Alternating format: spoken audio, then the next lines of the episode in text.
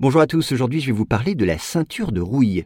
Alors il est coutume en France d'utiliser le terme de belt, traduit en français par le mot ceinture, pour désigner les grandes régions agricoles et industrielles des États-Unis. Eh bien dans cette classification, la Rust Belt, ou ceinture de rouille, est la nouvelle appellation de la Manufacturing Belt.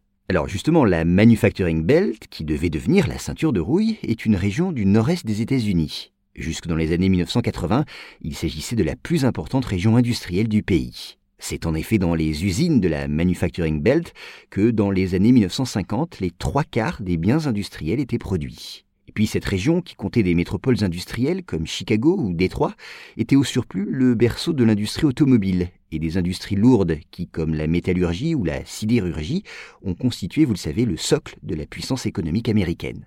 Aussi le terme de rust, qui veut dire rouille, on l'a dit en français, choisi pour désigner l'ancienne manufacturing belt, en dit long sur le déclin d'une région en perte de vitesse. Et cet affaiblissement économique, d'ailleurs relatif, s'est confirmé dans les années 1980.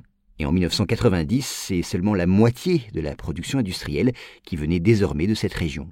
Alors une telle évolution tient à la régression des secteurs qui soutenaient la croissance économique de la manufacturing belt. Conjoncture difficile, productivité en berne et concurrence accrue, les raisons du déclin de l'industrie automobile ne manquent pas. Et puis cette forte concurrence, notamment des pays asiatiques, porte également un coup redoutable à la sidérurgie. Partout, les usines ferment, les friches industrielles composant désormais le paysage désolé de la Rust Belt. Le chômage alors progresse et de nombreux habitants quittent des villes dont l'activité économique se réduit. Mais attention, il ne faut pas tout de même noircir le tableau.